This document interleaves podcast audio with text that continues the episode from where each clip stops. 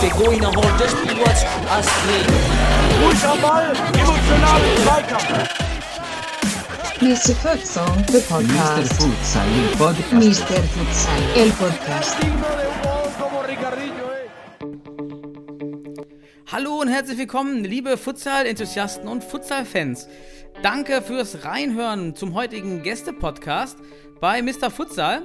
Mit mir am Mikrofon Daniel Weimar und mein heutiger Gast ist schon 27-facher Nationalspieler.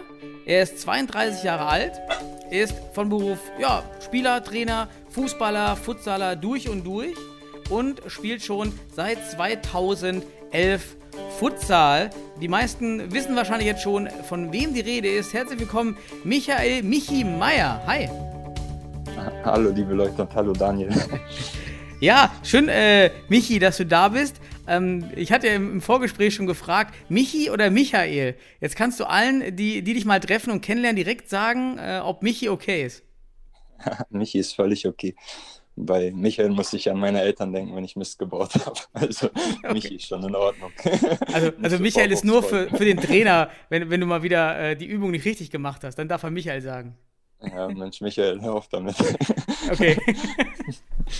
ähm, ja, du hast ja schon echt eine, eine belebte Story im, im deutschen Futsal. Ist jetzt vielleicht nicht so viel vorweggenommen, wenn ich sage, du hast Champions League gespielt, Nationalmannschaft gespielt, Deutsche Meisterschaft, äh, Länderpokal, du warst auf jeder Hochzeit. Ähm, natürlich interessiert es daher besonders, wie du denn zum Futsal gekommen bist. Seit 2011 hast du schon gesagt, spielst du. Wie, wie ging das denn los mit der, mit der Futsal-Leidenschaft bei dir? Also ähm, jetzt, wo du das sagst, klingt das wirklich nach viel.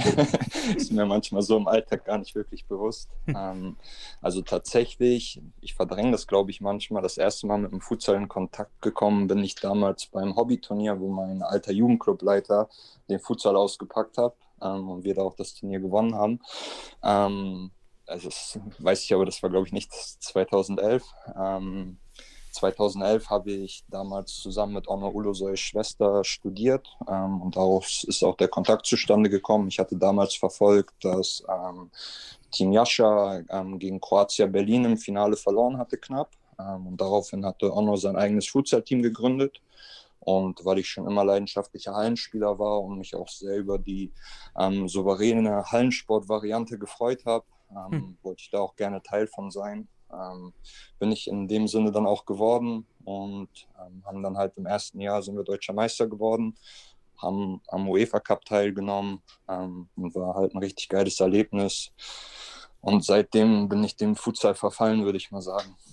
Wie hast du denn, wenn du sagst, du hast mit deinem Jugendtrainer oder wer das war, der dir den Ball hingeworfen hat für eure Hallenmeisterschaft, wie, we, weißt du noch am Anfang, wie, wie dieser Ball war? Kannst du dich noch erinnern?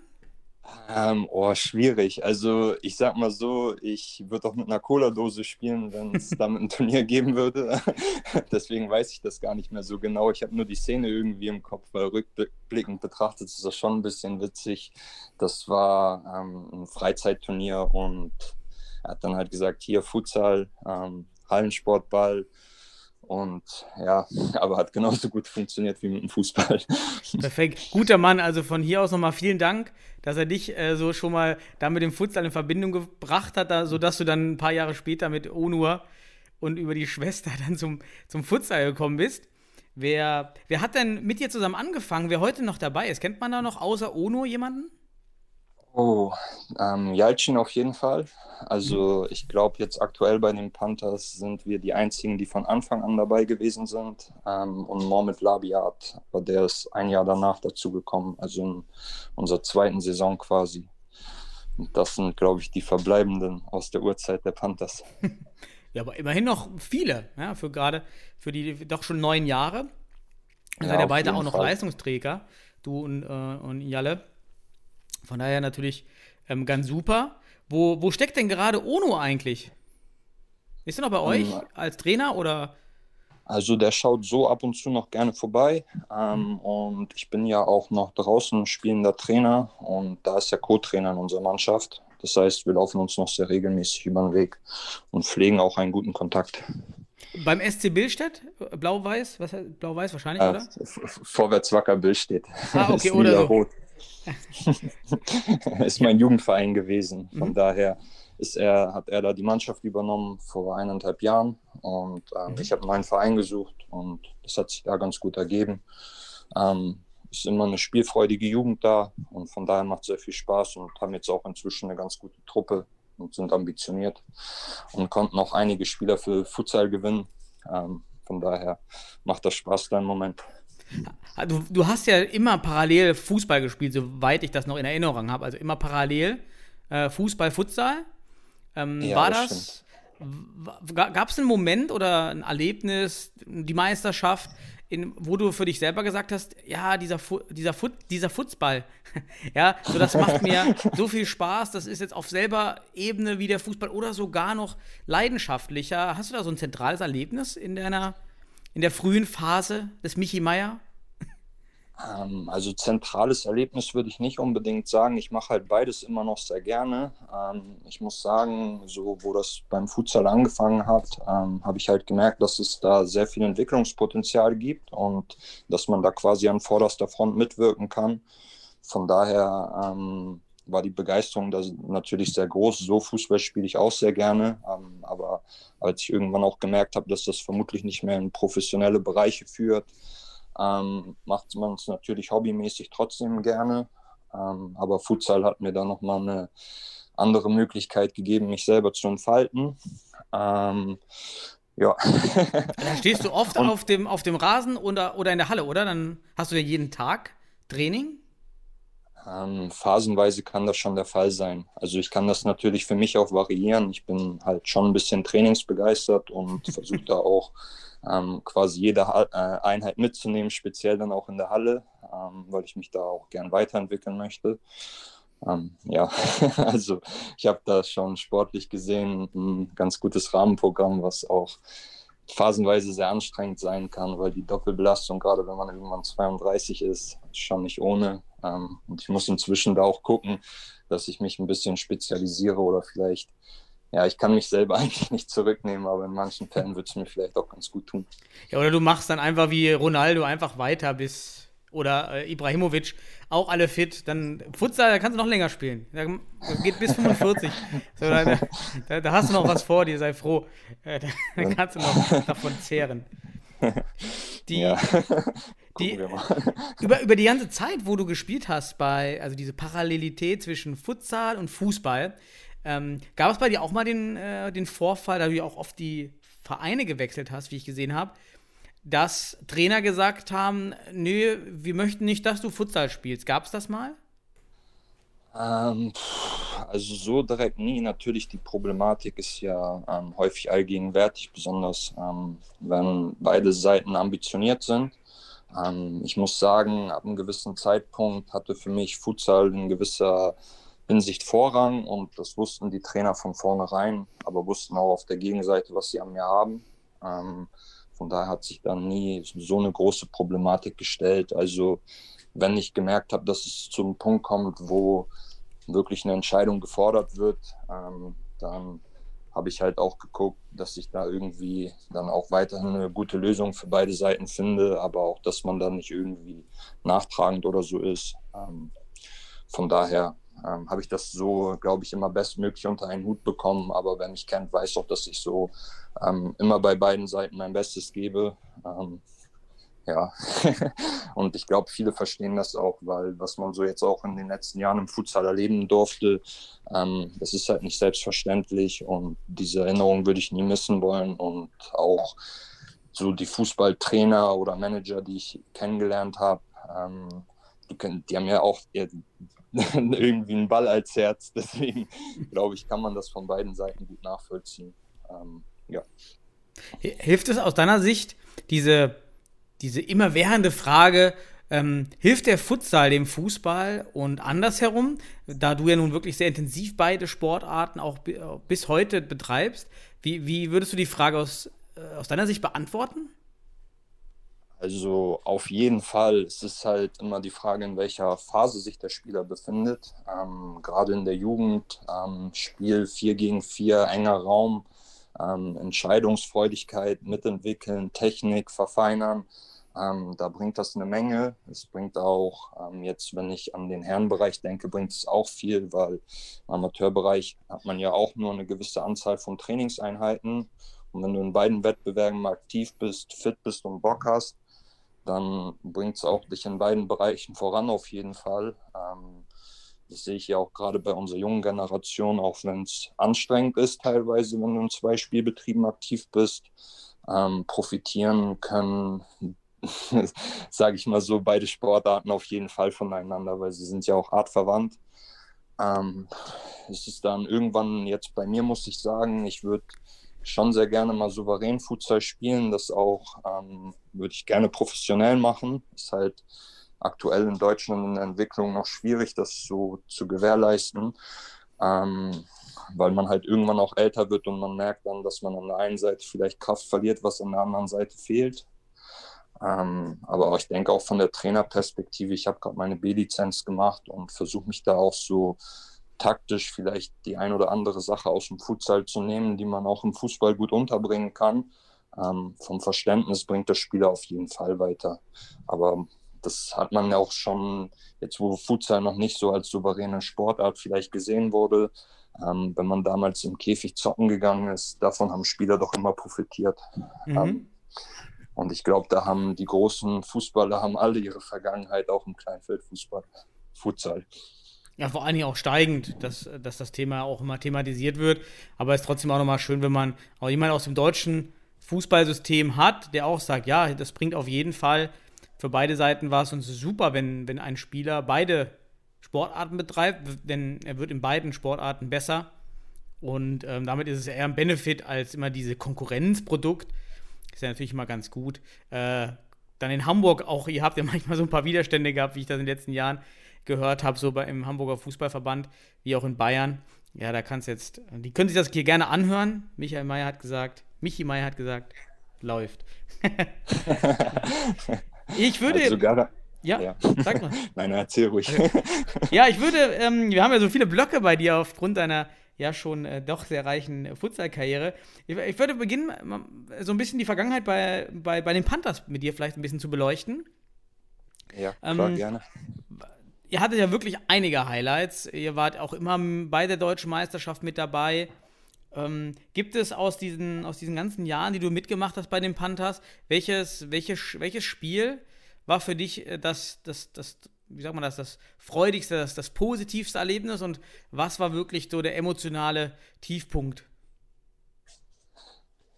Also ähm, eigentlich macht mir jedes Spiel großen Spaß, ähm, aber wenn ich speziell welche herausheben müsste, damals das Finale gegen Münster in Hamburg war schon ein sehr geiler Moment, weil vor heimischer Kulisse, ähm, Halle war voll. Wann war das? Hab, ähm, wann das war? Ja, also? Ähm, müsste 2013, 2014 gewesen sein. Das mhm. war unsere zweite Saison. Münster auch ein, auf einen sehr guten Gegner getroffen, war ein sehr spannendes Spiel, sehr emotional. Onno hat irgendwann die rote Karte gesehen und wir mussten das dann quasi auf dem Platz für ihn richten. Ist uns gelungen und ähm, ja, das war sehr geil, aber auch das Spiel in Schwerte, ich glaube, das müsste 2015, 16 gewesen sein. Ähm, war auch überragend. Also die Schwerter-Fans ähm, haben die Halle da komplett voll gemacht. Richtig geile Stimmung gewesen. Ähm, da hat es einem fast leid getan, dass wir am Ende gewonnen haben. Wobei von Hamburger Seite auch ähm, ein paar Fans auf jeden Fall dabei waren und Stimmung gemacht haben. Ähm, aber das ist halt, wenn man so viel Leidenschaft für eine Sportart hat und dann sieht, was auch so eine Kulisse ausmachen kann, also schon ein sehr schönes Gefühl. Und das waren schon, also jedes Finalspiel oder so war geil. Ähm, aber das waren so auf deutscher Ebene auf jeden Fall mit die geilsten Spiele. Und, und hattest du auch so einen richtigen Emotionsbrecher, der dir heute noch nachhängt? Ähm, also ich glaube, bei mir wird immer darüber gelacht, wenn ich ein Tor mache, dass ich relativ emotionslos bin. Und das war ich auch bei besagten Finalspielen. Ähm, aber nur weil das da so wirkt. Also ähm, bei mir dauert das dann immer so eine Weile, bis ich das verdaue. Die Emotionsausbrüche kommen dann später zu Hause. Also du, bist jetzt, du bist keiner für die FIFA-Jubel auf, auf dem Parkett. Ja, so dafür kennen wir dich, glaube ich, auch nicht, ne? ich, ich müsste da mal einen Crashkurs belegen, glaube ich. ja, ähm, ja, ihr habt ja wirklich da sehr, sehr viele, viele Highlights gehabt. Was hat sich denn aber hinter den Kulissen verändert bei den Panthers. Ihr hattet ja natürlich die, die Zusammenkunft oder die, die, den Wechsel zu, zum HSV in die Abteilung ah. als Futsal-Abteilung beim HSV. Hat sich danach, oder was hat sich verändert, nachdem ihr zum HSV gewechselt seid? 2015, wann war das? 2016, 2015 oder so? Ich meine, ich ähm, ja, das müsste, müsste in dem Zeitraum gewesen sein. Ja. Ähm, also es ist ähm, obwohl die Hamburg Panthers waren, ähm, es sind sehr viele Aufgaben, die neben Platz angefallen sind, dann auch noch Ulusoi hängen geblieben. Und damals war ihm das vielleicht auch noch gar nicht so bewusst, was für eine Herkulesaufgabe er da eigentlich neben seinem eigenen Spiel stemmen musste. Ähm, dadurch, dass wir mit dem HSV zusammengegangen sind, ähm, haben sie halt von Vereinsseite aus übernehmen sie halt diese Aufgaben, sie unterstützen uns, stellen uns ein Etat zur Verfügung und ähm, viele Sachen, die getan werden muss ähm, übernehmen sie dann halt auch, sodass wir möglichst freien Kopf für das Spiel haben. Habt ihr dann auch in den Trainingszeiten äh, Vorteile, dass ihr vielleicht eine bestimmte ja, Hallen der, des HSV benutzen könnt oder andere Zeiten bekommen hat? Hat es auch gelohnt? Ähm, ja, teilweise. Also sie sind da sehr engagiert und versuchen auch für uns Hallenzeiten zu organisieren. Ähm, aber nach unserer Durchbruchhalle halten wir eigentlich noch Ausschau in Hamburg, ähm, mhm. die dann vielleicht auch Bundesliga tauglich ist. Ähm, das machen wir zusammen. Und natürlich muss man auch sagen, die Fankultur bei den ähm, bei unseren Meisterschaftsspielen ähm, sind regelmäßig dann auch von den HSV welche dabei, die unterstützen und die Stimmung machen. Und das denke ich ist auch ganz geil. Und ähm, je erfolgreicher man spielt, glaube ich, ist es auch so ähm, cool, dass die Fankultur da übergreifend werden könnte. Ja, das ist natürlich super, wenn das funktioniert. Dann äh, es reicht ja schon ein Trommlein in der Halle, finde ich immer, da, dass eine ganz andere Stimmung entsteht. Und du hast auch 2016 mit, mit dfb.de äh, ein Interview gegeben und dort auch gesagt, äh, ja, das Spiel vor 1000 Zuschauern, das war damals das Länderspiel, das ist schon was anderes als vor 20 oder 30 Zuschauern. Hat sich das bei euch jetzt in den letzten Jahren verändert? Wie viel habt ihr denn? Ähm, und was macht das mit dir, mit, vor, vor mehr Zuschauern zu spielen? Bist du ein Typ, der das mag? Also ich weiß, dass es der Sportart auf jeden Fall gut tut. Ähm, ich persönlich kann auch damit leben, wenn ähm, kein Stream ist und man quasi unter Ausschluss der Öffentlichkeit spielt. So, das hat auch seinen Charme auf jeden Fall, aber so ähm, für die Entwicklung ist es natürlich ein ganz anderes Feeling, schon wenn du 200, 300 Zuschauer hast und da richtig Stimmung ist. Ähm, das merkst du der, in der Halle auf jeden Fall sofort und das greift dich auch als Spieler richtig auf. Bei uns ist es teilweise noch so, dass in der Liga sich die Spielorte wechseln und die Hallen auch unterschiedlich sein können. Ähm, aber zur Meisterschaft hin ist immer gut gefüllt und geile Stimmung und ähm, es ist halt es hat irgendwie so ein Stadion-Feeling. Also man braucht da keine 40.000. Ähm, ab 100 aufwärts ist schon ähm, ist geil. Und wenn da noch ein spannendes Spiel läuft, ähm, da kochen dann schon die Emotionen ein bisschen hoch. Äh, ja, Emotionen, bist du, wie, wie viele rote Karten hast du bekommen? Also bist du, lässt du dich leicht provozieren? Gerade in Hamburg ich, könnte ich mir vorstellen, dass es dann doch einige Teams gibt, die auch gut verbal provozieren können. Hast du dich da, lässt dich da leicht einwickeln oder Geht also es? ich muss, ich muss sagen, ich bin da sehr ruhig auf jeden Fall. Überraschenderweise, nein. Also ich kriege das ganz gut gehandelt eigentlich. Ich kann mich nicht erinnern, mal wirklich eine rote Karte gesehen zu haben. Ähm, die meisten Schiedsrichter kennen mich halt auch und von daher, wenn mal so eine strittige Situation ist, wissen die eigentlich, dass ich nie absichtlich irgendwas Böses will.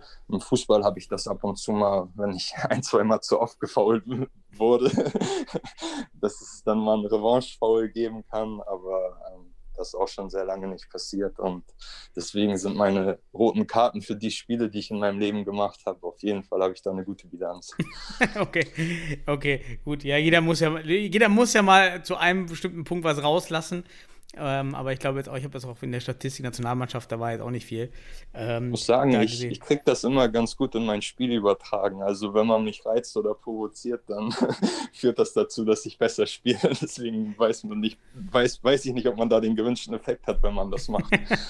ja, also raus an die Gegenspieler, ja, nicht provozieren, das macht dich nur besser. Ist ja, ist ein guter Charakter. Jeder ist ja anders, jeder Spieler. Ja. Aber freut uns ja. Dann wünschen wir uns für die Zukunft immer einen, der dich äh, in der Nationalmannschaft dann immer schön, schön nervt, damit du dann noch mal das extra, das extra Prozent rauskitzeln kannst. die, ja, das wäre wünschenswert.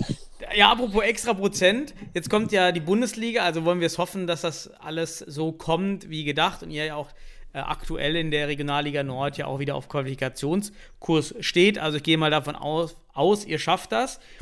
Was, äh, ja, was erhoffst du dir von der Bundesliga und ähm, wie sieht's aus mit dem Kader? Wollt ihr noch was holen? Wie, wollt, also, wie siehst du das? Ihr habt immer einen relativ schmalen Kader, ich sehe ja nur die Bilder, aber es sind ja eher so acht bis zehn Mann, die ihr immer habt. Wie, wie siehst du das Thema Bundesliga? Was erhoffst du dir und, und wo musst du, wo würde man, wo würdest du sagen, ja, da, da, müssen, da müsst ihr alle noch mal ein bisschen mehr anpacken? Also, ähm, ich denke auf jeden Fall, dass eine Bundesliga sehr wichtig ist für Deutschland. Ähm, einfach, ist, ich glaube, ab einem gewissen Zeitpunkt ist es notwendig, dass sich der Futsal auch als souveräne Sportart behauptet. Ähm, und eine Bundesliga ähm, gewährleistet halt hohes Niveau, Mannschaften, die regelmäßig trainieren, professionelle Strukturen vielleicht auf Dauer, ähm, wo wir persönlich anpacken müssen. Also wir haben einen guten Kader und wir haben immer eine farbenfrohe Truppe. Ähm, wenn sich von außen natürlich Spieler anbieten, die in Frage kommen, dann ist man da auch nicht unbedingt abgeneigt. Ähm, so kommen wir mit unseren Möglichkeiten, denke ich, auch immer ganz gut zurecht. Und ich persönlich würde mich freuen, mal zu sehen, wenn wir wirklich souverän Futsal dauerhaft drei, vier Mal, fünf Mal die Woche trainieren können und dann regelmäßig am Wochenende ein geiles Spiel auf dem Niveau haben, so was unsere Spieler da abliefern. Ähm, da bin ich eigentlich sehr gespannt und vorfreudig. Deswegen hoffe ich auch, dass die Bundesliga so schnell wie möglich kommt.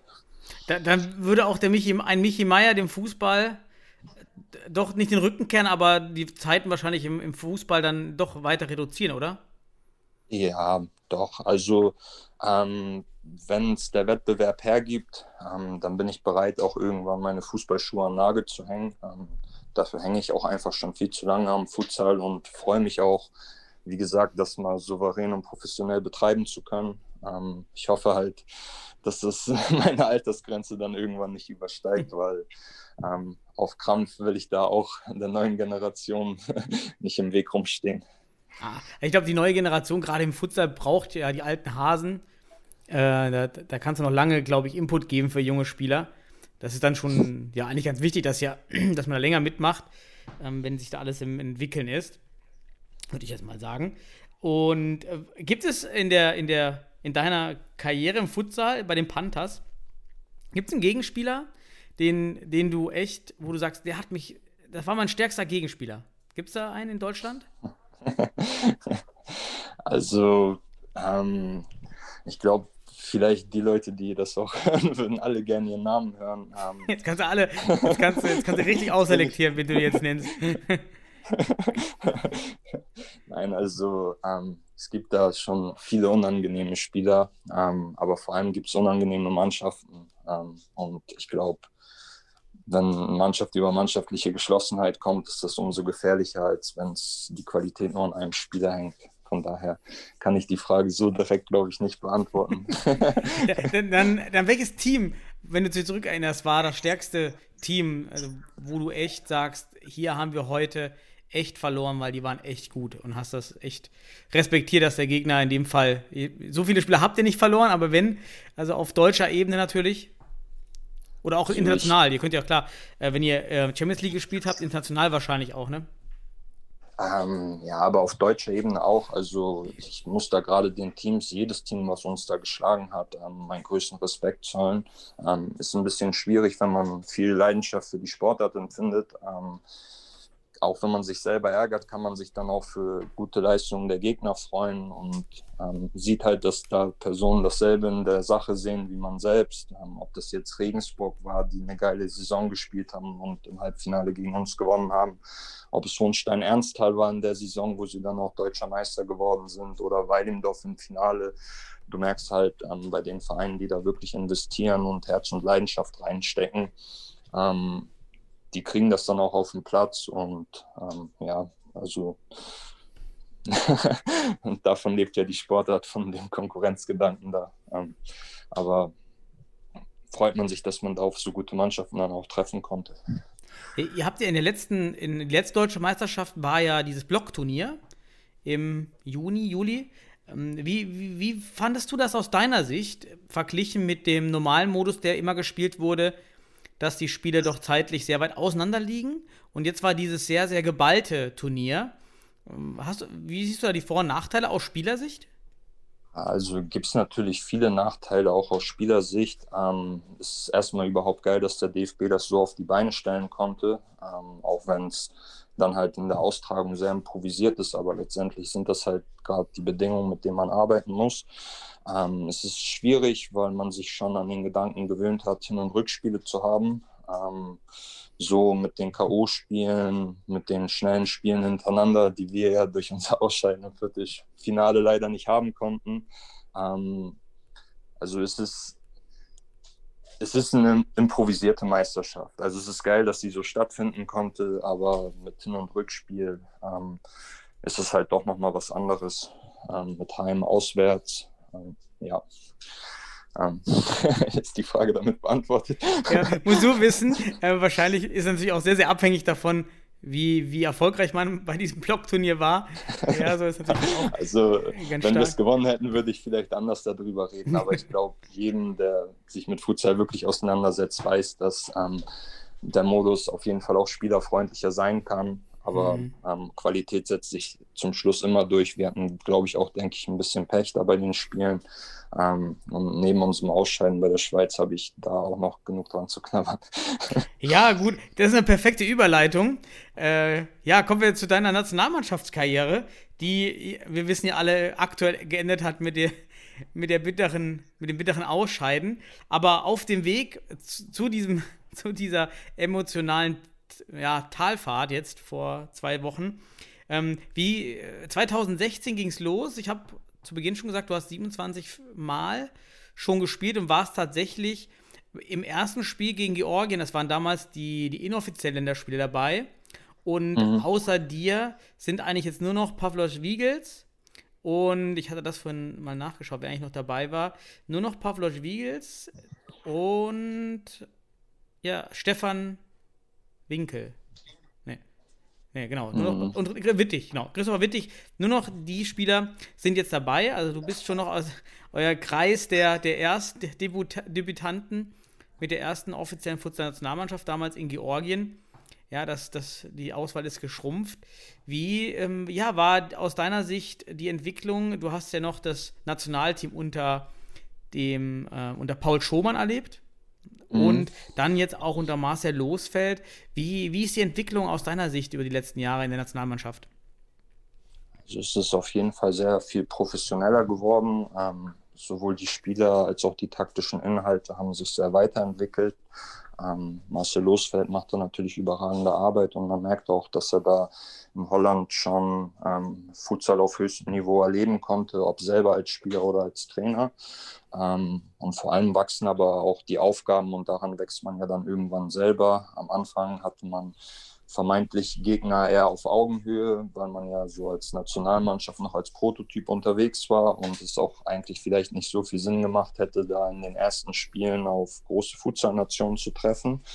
Ähm, seitdem Losfeld da ist, ähm, finden ja auch Tests gegen schon größere ähm, Futsal-Nationen statt und ähm, dass da ist es halt am Anfang, muss man viel lernen. Ähm, und das Lehrgeld muss man zahlen, aber das hat man inzwischen auch gemacht. Und deswegen denke ich, sieht man jetzt schon auf dem Platz, ähm, dass es vorangeht auf jeden Fall und dass da hinter den Kulissen auf jeden Fall sehr viel gearbeitet wird von DFB-Seite. Ja, Marcel hat ja tatsächlich eine Bilanz wie Jogi Löw in den letzten paar Jahren. Aber im Gegensatz zu Jogi Löw ist es ja aus meiner Sicht auf jeden Fall ja eine positive Entwicklung. Auch ohne Siege sieht man die Entwicklung und man kann ja gar keine keine Siege in, in der Masse schaffen in der kurzen Zeit. Ist das bei euch Spielern auch ähm, okay? Da, ihr, ihr, wisst ja, ihr entwickelt euch und man, man wird jetzt nicht so häufig gewinnen, äh, wie vielleicht ihr bei den Panthers. Ähm, stört euch das oder seid ihr noch mehr motiviert, wenn man sagt, wir entwickeln uns und eigentlich ist das, der Sieg gar nicht wichtig, sondern diese Entwicklung und wir gemeinsam kämpfen für den Futsal? So gewinnen will man auf jeden Fall immer. Deswegen gerade aus meiner Sicht, also ich musste da international schon sehr viele, glaube ich, auch deprimierende Erlebnisse mitnehmen und ich glaube, jedem Spieler geht das auch so. Aber wer wagt, der nicht gewinnt irgendwann. Ähm, so, man muss riskieren, man muss gegen die Besten testen und wir konnten auch schon gegen sehr große Futsal-Nationen, wo Futsal professionell betrieben wird, spielen und man merkt auch die Inhalte, dass die auch gegen solche Teams halt funktionieren können. Und gerade zuletzt konnten wir gegen Mannschaften wie Georgien jetzt halt nicht gewinnen, aber es, man kann es zu Spielen machen. Also in der Anfangsphase hat man das ja auch teilweise gehabt, dass man da gegen Länder gespielt hat, ähm, wo man ab den ersten zwei Minuten das Spiel eigentlich verloren hatte und die Frage war, wie hoch es am Ende wird. Diese Erlebnisse hatten wir auch mit den Panthers. Ähm, aber ich finde, da sieht man gerade, ähm, wie weit ein Land sein kann, wo professioneller Futsalbetrieb herrscht ähm, und wo Deutschland auch auf jeden Fall hinkommen kann, weil unser Land hat ja ähm, große Liebe für den Ballsport und auch großes Potenzial hinsichtlich Futsals und da möchte man hin. Aus meiner Generation, also ich weiß jetzt nach den Schweiz-Spielen ist die Enttäuschung natürlich extrem groß bei jedem Spieler gewesen, bei mir inklusive. Ähm, bei mir ist irgendwann vielleicht noch die Altersfrage, weil ich auch nicht weiß, wie lange das für mich weitergehen kann. Ähm, und die jüngeren Generationen, die haben dann vielleicht noch ähm, blühendere Zeiten vor sich. Ähm, aber solange man weiter probiert und macht, ähm, wird die Entwicklung hoffentlich irgendwann dahin führen, wo man hin möchte. Ja, hast du denn, abgesehen von, de, von dem emotionalen Tiefpunkt nun aktuell, äh, wenn du zurückblickst, äh, es gab ja einige Highlight-Spiele, die, die entweder durch, aufgrund der Zuschauer sehr emotional waren, äh, das erste Spiel gegen England äh, vor voller Halle, gegen Japan in Düsseldorf mit äh, zahlreichen Zuschauern. Wir haben das technisch wahrscheinlich beste Spiel gegen Portugal. So, was, was waren so deine Highlights oder vielleicht auch ein anderes Spiel, wo du, wo du sagst, da hast du, das war emotional gut, oder du hast auch viel gelernt, weil einfach das Team so gut war? Also das hat man tatsächlich bei fast jeder Mannschaft gegen, jede gute Mannschaft, gegen die man international spielt, dass man da was lernt. Ähm, emotional gesehen war natürlich das erste Spiel in England war absolutes Highlight. Ähm, dafür hat man jahrelang gearbeitet und dann das dann selber zu spielen auf dem Platz, ist dann halt schon ein sehr geiles Gefühl. Aber gab es sehr viele emotionale Erlebnisse. Unser Weiterkommen gegen Israel war auch geil, so Freudenausbrüche im Team. das war das Tor zehn Sekunden vor, vor Schluss, oder? Oder ja. fünf, oder es war ganz knapp.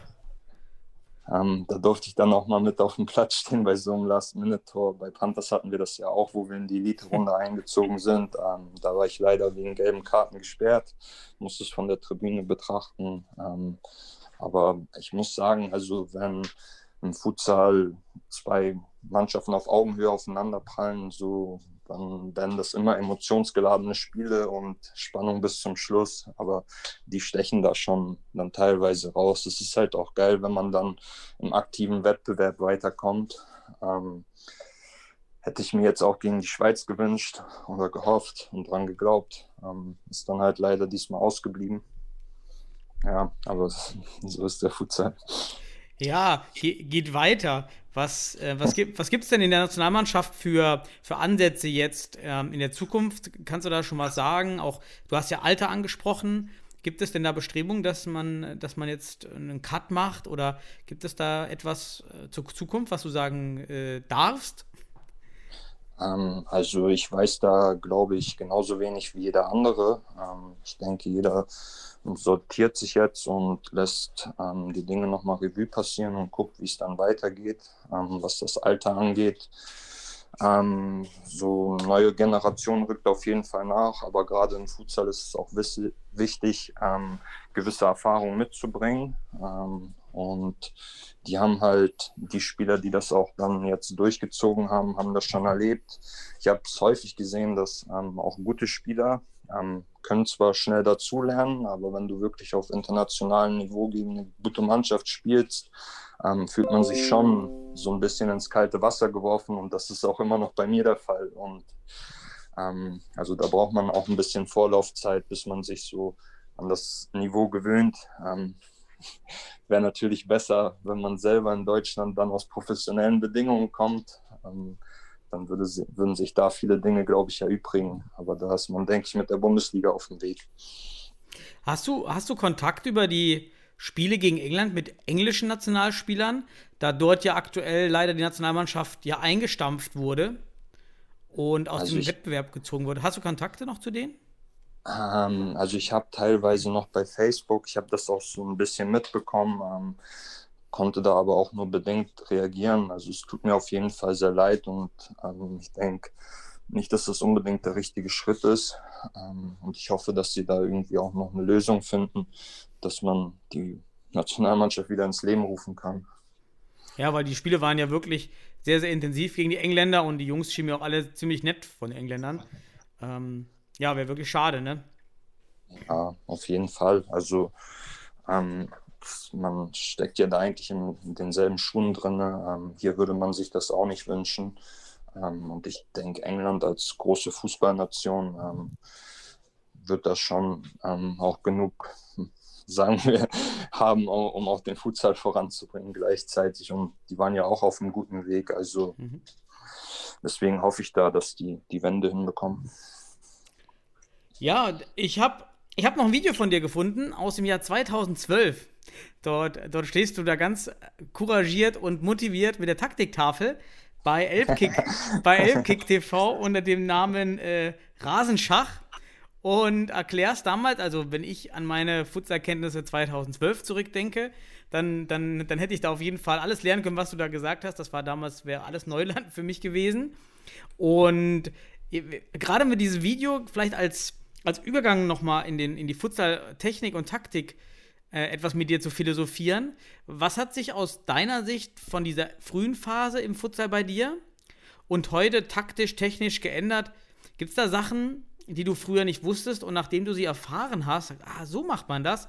Oder diese Finte oder dieser, diese Bewegung, dieser Tipp, das hat mein Spiel nochmal um 30, 40 Prozent verbessert, nur aufgrund dieses kleinen Tipps. Sowas gibt es ja manchmal.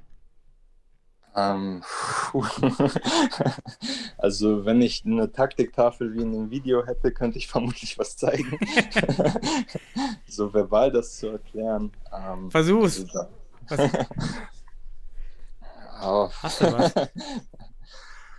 Ähm. also als Torwart, vielleicht als, als Beispiel, was ich meine, als, als Torwart ist es, war es für mich dann irgendwann der, der Hinweis, ja, also du, du, musst dich überhaupt nicht mehr auf den Boden werfen, sondern es geht darum, den Ball zu blockieren und ähm, überhaupt nicht aktiv abzuwehren, war eine Game Changer Information. Oder nicht mit dem Sprungbein wie beim Fußball abzuspringen, sondern mit dem Bein, ähm, den, den Ball nah am Bein anstatt dem Ball fern Bein. So, solche Sachen, ähm, solche kleinen Tipps, ja, wo man dann, ja, wenn ich jetzt, wenn du jetzt jemanden Futsal beibringst, das würdest du dem auf jeden Fall als ersten Tipp äh, irgendwie mitgeben. Hast du da also sich nach seinem Bein zu orientieren, ähm, ist auf jeden Fall, glaube ich, ein ganz guter Tipp. Also dass man sich mhm. so auf dem Feld positioniert, dass man auch auf seinen starken Fuß angespielt werden kann oder bestenfalls sich die Beidfüßigkeit antrainiert. Guter Tipp, ja. Wie klappt es bei dir? in gewissen Pressinglagen hilft das auf jeden Fall. ja, absolut. Hast du da, ähm, hast du viel trainiert oder wie sieht es ab, wenn du dich selbst einschätzen müsstest, deine, deine Links-Rechts-Qualitäten, wie Prozentual? Also, ich muss sagen, über meine Futsal-Aktivitäten ist das schon deutlich besser geworden. Also so technisch war ich, denke ich, immer ganz gut, aber ich war nie der große Abschlussspieler. Im Futsal ist es halt viel präsenter als im Fußball, deswegen habe ich meinen Schuss im Allgemeinen trainiert. Und mhm. weil die Leute halt wissen, dass ich Rechtsfuß bin und rechts vorbeigehe, haben sie das immer auch als taktisches Mittel in der Verteidigung genommen. Hm. Ähm, deswegen habe ich meinen Linken trainiert. Sehr gut. jetzt ist die Sache für den Verteidiger ein Tick schwieriger, würde ich meinen. ja, wenn der, sobald der Verteidiger nicht weiß, links, rechts, das reicht im Futsal schon. Ähm, dann hat man schon einen deutlich besseren Standpunkt als aller Spieler. Ähm, Ja, Wittig hat das ja auch gut unter Beweis gestellt. Ich glaube, sein zweites Tor jetzt im Spiel hat er klasse mit rechts aus der Entfernung geschossen. Mhm. Ähm, und der arbeitet auch daran, seinen vermeintlich schwächeren Fuß da. ja, auf wunderschönes Tor. Ja, also auf jeden Fall. sein Gesicht sah, auf jeden Fall so aus wie, also hat seine Überraschung, seine eigene Überraschung selbst sehr gut reflektiert, glaube ich, über den, über den Hammer mit rechts. Aber ja, so kann es gehen. Ähm, was, ich habe ich hab so, so vier, so fünf kleine Taktikfragen noch. Nicht Fragen, aber so, so eine Sache, da, ob du da kannst ja kurz mal antworten. Und zwar, erster Punkt, hast du, hast du, ähm, oder 4-0 oder 3-1? Was spielst du lieber? Ähm, also 4-0, wenn ähm, wir kein Tor machen müssen, also wenn der Gegner rauskommen muss. Und 3-1 spiele ich sonst so eigentlich, weil da auch 1 gegen 1 eher möglich ist. Ähm, auch spaßeshalber lieber, aber es sind beides sehr effektive Systeme. Ihr habt bei Marcel ja auch damit angefangen, bei den Panthers. Spielt ihr auch 4-0?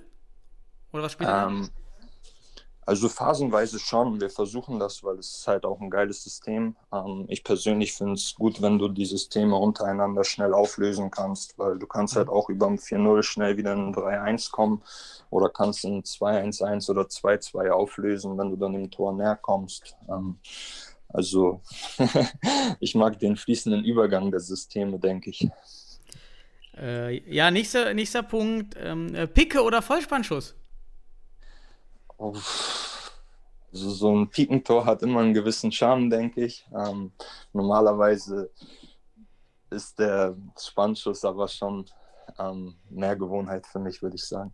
Wie, wie oft benutzt du Picke, wenn du es prozentual siehst? Ganz Ähm, also ich- geschätzt. Ich benutze es intuitiv, wenn es nicht anders geht, denke ich. Oder wenn es die Situation halt hergibt, wenn ein ansatzloser Schuss her muss, ähm, ist die Pike halt überragend. Mhm. Aber prozentual würde ich den Vollspann, zu, ist es häufiger Vollspann bei mir, glaube ich. Dann habe ich äh, Lieblingsfinte. Hast du eine, eine Ala-Finte, die du vielleicht auch selber trainierst, aktiv?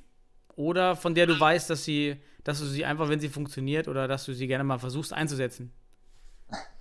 ja, aber die verrate ich nicht. sonst, sonst werde ich ja berechenbar. Ja, oder, oder du nutzt es dann aus. Wenn, wenn du merkst, der Gegner weiß genau, welche Finte das ist, dann, dann machst du genau die andere. Man, also ich hatte ja, ähm, der Cirillo, wenn du den als Pivo noch kennst, da gibt es ein ganz interessantes YouTube-Video und Cirillo sagt, ähm, dass er eigentlich nicht, oder er rät jedem nicht 20, 30 Finten zu trainieren, sondern eigentlich nur zwei. Weil eigentlich brauchst du für die Verwirrung des Gegners nur zwei Finten. Ja, sobald er nicht weiß, welche du von beiden einsetzt, bist du genauso wenig verteidigt oder genauso schlecht verteidigbar wie mit fünf oder sechs Finden. Mhm. Siehst du das auch so oder ist dein, dein Pensum an und dein, dein Portfolio an Finden, was trainierst du da so? Oder ist einfach, trainierst du gar nichts, sondern es passiert dann einfach?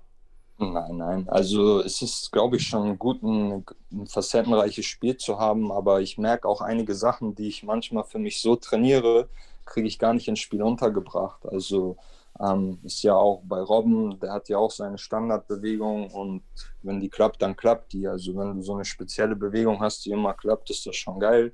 Wenn du da drüber hinaus zwei, drei Überraschungen einbauen kannst, ähm, umso besser. Aber ich glaube, wenn man zu viele Sachen da für sich einstudieren möß, möchte, besonders ab einem gewissen Alter, kriegt man die gar nicht sehr, so sehr untergebracht. Dann noch äh, die, die Frage, ob ähm, ja, Selbsttorerzielung mit Einzelleistung oder Empty Net, also zweiter Pfostentor. also ich mag zweite Pfostentore eigentlich ganz gerne. Und ich finde, das hat einen gewissen Charme, auch Tore vorzubereiten. Ähm, Achso, ja, und Empty Net ist ja, wenn Flying Keeper. Ja, Ja, das, nee, ist, genau, das ist habe ich jetzt, äh, genau, ja, das. Aber können wir auch dazu nehmen, da haben wir drei. Empty Net, zweiter Pfosten oder äh, eins gegen eins irgendwie sich durchschlängeln. Das heißt, drei Wahlen. Drei, dreimal Auswahl. Ah, Zweiter Pfosten ist gut, ähm, aber so ein Tor bei Flying Keeper, den man direkt nimmt, ist auch nicht zu verachten. Hast du schon, Das- wie viel hast du geschafft schon? Ähm, boah, da bin ich, also ich, ich glaube drei, vier vielleicht, ähm, aber ich glaube, eins kann ich mich erinnern, dass es im wichtigen Spiel war. Ähm, da sind andere Spieler, glaube ich, noch einen Tick besser oder ich kriege den, Fuß, äh, den Ball einfach nicht von Fuß in dem Moment. Bist, du generell auch, ein, ein, wenn wir eh beim Thema sind, ein Flying-Spieler? Magst du Flying-Goalkeeper-Spiel? Ähm, ja, auf jeden Fall. Also ähm, muss es halt gut trainiert haben. Ähm, dann hat das schon sehr viele gute Effekte. Ähm, und ich mag es auch so gerne. Ähm, in unserer Liga kommt es nicht so häufig zu der Situation. Ähm, aber wenn man ein wichtiges Tor braucht und Flying gut spielen kann, gerade in der Nationalmannschaft haben wir über Flying schon sehr viele Tore oder ähm, Rückstände so auch aufgeholt. Falcao meinte mal, dass das Flying Goalkeeper-Spiel für ihn die Königsdisziplin ist. Also die, die schwerste Taktik, die man spielen kann. Wie siehst du das? Wie, du, wie würdest du das einschätzen? Ja, das stimmt schon. Also ähm, es kann halt auch immer nach hinten losgehen ähm, und viele Mannschaften haben sich auch mit dem Flying-Spiel keinen Gefallen getan. Also wenn du es nicht perfekt beherrschst, sollte man das auch nicht unbedingt, nicht, was heißt perfekt beherrscht, aber wenn du ähm, dadurch keine Ruhe ausstrahlen kannst und nicht torgefährlich wirst, sollte man das auch nicht unbedingt probieren. Ähm, ich finde es vor allem, also da hatten wir ein geil, ganz geiles Erlebnis. Da haben wir in der Hauptrunde gespielt. Da war auch eine italienische Mannschaft und die haben in ihrem letzten Spiel geführt und der Gegner wollte regelmäßig den Flying rausholen. Und da hat Italien einfach im eigenen Ballbesitz Flying rausgeholt und hat über den ganzen Platz den Ball gehalten. und so ist die Zeit runtergelaufen und die andere Mannschaft konnte den Flying nicht rausholen. Also ja. ähm, kann man, glaube ich, auf mehrere Arten und Weisen verwenden, aber das war so ein Moment, okay, krass, daran hätte ich nie gedacht, das auch auf die Art und Weise mhm. zu nutzen. Ich glaube ich glaub auch, dass Flying Goalkeeper noch zu eindimensional bei uns in Deutschland verstanden wird, nämlich nur als Taktik für die letzten fünf Minuten. Und dabei sehe ich auch diese, diese situative, diesen situativen Einsatz oder sogar den Einsatz in der, in der, als Verteidigung, wie du genau gerade meintest, bei Italien auch als, starken, als starke Möglichkeit, die aber in Deutschland ganz selten noch gespielt wird, eigentlich, oder? Ja, aber ich denke halt, ähm, wenn wirklich eine Bundesliga gegründet wird und das Niveau steigt, dann werden das auch Nebeneffekte davon sein, dass das Flying-Spiel hier mhm. vielleicht revolutioniert werden könnte. Ja, auf jeden Fall auch mit Trainer, mit, mit, mit, dem, mit, mit neuen Trainern, die dann wahrscheinlich ja auch kommen, ähm, mhm. wird das wahrscheinlich schon den, den großen Ansatz haben. Hast du wenn du jetzt als Trainer, sind wir, sind wir beim Thema, du wärst jetzt Trainer und jetzt kriegst du einen neuen 18, 19, 20-jährigen Spieler bei euch, bei den Panthers oder in der Nationalmannschaft. Mhm. Und der kommt jetzt sagt, ah Michi, ja, ich möchte gerne ADA-Spieler werden wie du. Äh, auf was muss ich, auf was muss ich am Anfang achten jetzt? Was, auf was sollte ich mich fokussieren, damit ich schnell vorwärts komme im Futsal? Was, was, was würdest du ihm sagen? Also Beidfüßigkeit ist auf jeden Fall ein Thema. Ähm, guten Antritt, aber vor allem ist auch ein gutes Verteidigungsverhalten wichtig.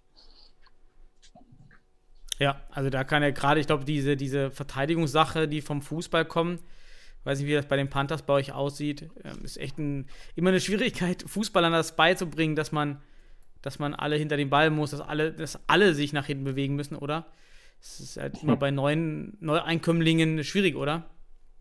Ja, schon. Ähm, man, wir selber hatten ja zum Glück die Möglichkeit, das an der eigenen Haut zu erfahren, ähm, was passiert, wenn man das nicht in Perfektion macht quasi. Ähm, und wenn dann jemand aus dem Fußball mal neu dazukommt, ist es eigentlich immer ganz witzig, das zu betrachten, auch gerade jetzt bei unserem jungen Nachwuchs. Ähm, kann man da immer Witze drüber machen, wer da mal gerne einen Spieler durchlaufen lässt.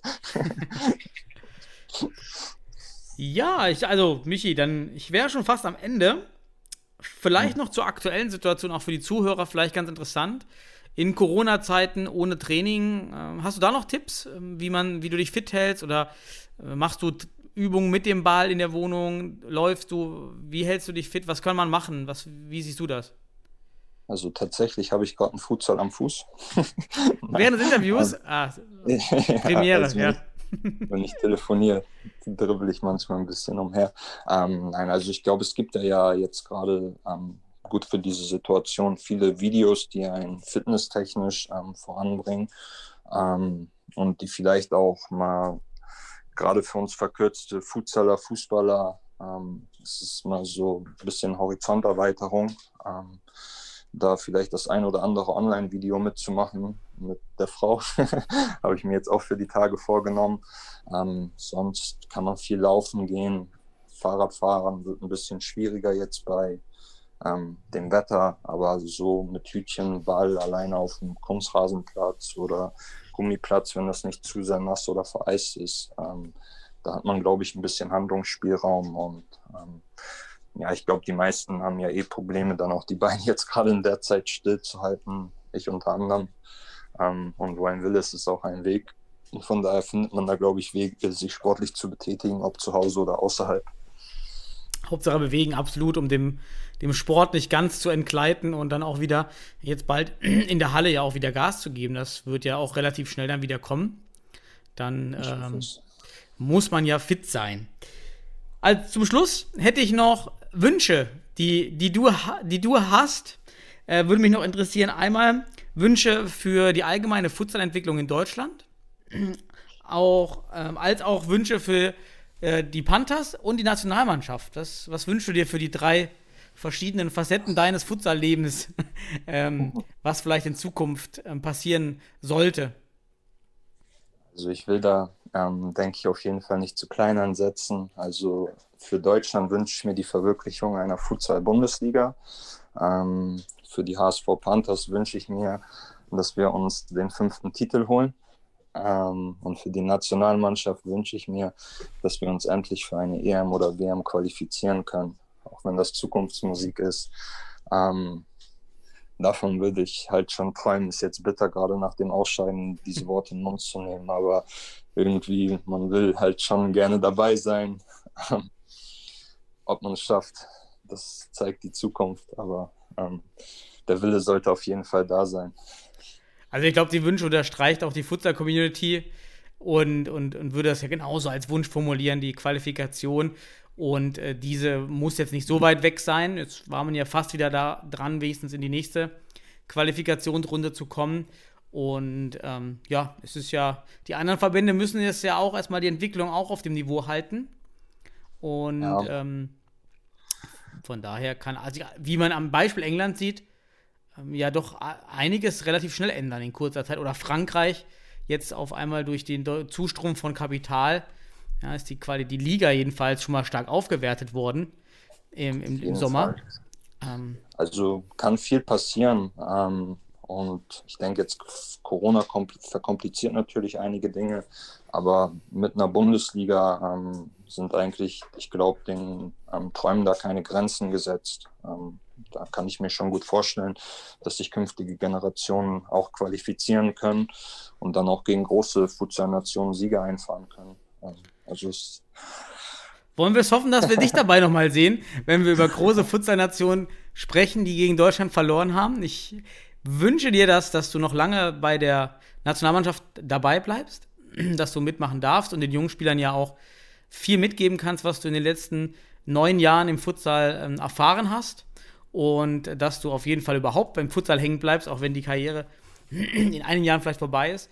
Und danke dir für das Gespräch, für die, für die Einblicke in dein, in dein Futsal-Leben, in deine Futsal-Leidenschaft. Das hört man ja sehr, sehr stark raus bei dir, dass du ein Futsal-Jung bist.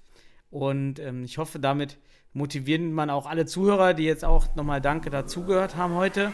Und das letzte Wort gehört dir. Du kannst grüßen, noch mehr Wünsche oder dich verabschieden. Also ich bedanke mich auf jeden Fall ähm, bei dir für ähm, einfach ähm, die Arbeit am Seitenrand. Und das ist klasse, was du da machst. Und Grüße natürlich raus an jeden, gegen den ich mal spielen durfte im Futsal und ähm, mit dem ich zusammenspielen durfte. War mir eine, immer eine Ehre. top, top Sportsmann. Danke dir, Michi. Ich wünsche dir einen schönen Abend noch. Alles gespielt. Mach's gut.